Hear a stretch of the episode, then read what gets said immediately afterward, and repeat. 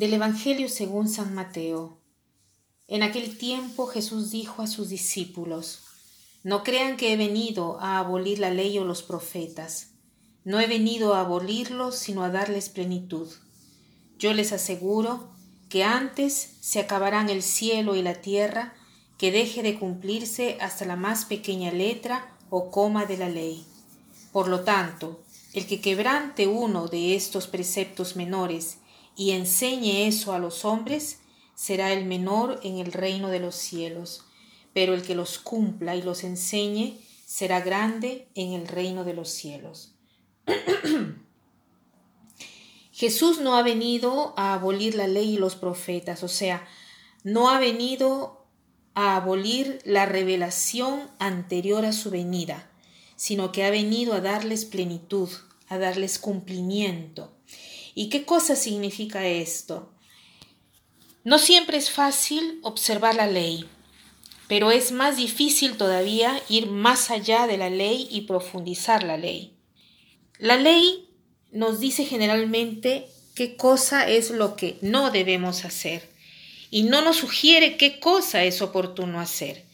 Si nos damos cuenta, los diez mandamientos son casi todos al negativo no decir falso testimonio, no desear las cosas, no nombrar a Dios en vano, no desear las cosas de los demás, no cometer adulterio, no robarás. Más que nada, nos dicen lo que no debemos hacer. No es que nos dice qué cosa debemos hacer en las diversas circunstancias. Por eso Jesús dice que no ha venido a abolir la ley, sino a darles cumplimiento. Porque Jesús no solo nos, no nos dice qué cosa no debemos hacer, sino que Jesús a través de su Espíritu te sugiere qué cosa es conveniente hacer, qué cosa es bueno hacer, lo que debemos hacer. Y no solo nos lo dice, sino que nos da la fuerza para hacerlo. Por lo tanto, dos veces le da cumplimiento. De un lado, de una forma que nos da la oportunidad de conocer hasta el fondo la orden de Dios y de otro lado nos da la posibilidad de cumplir lo que nos ha mandado.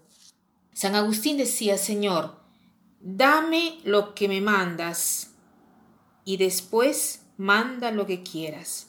O sea, si el Señor nos da lo que manda, lo que ordena, entonces eh, puede mandar lo que quiera porque estaremos en grado de cumplirlo.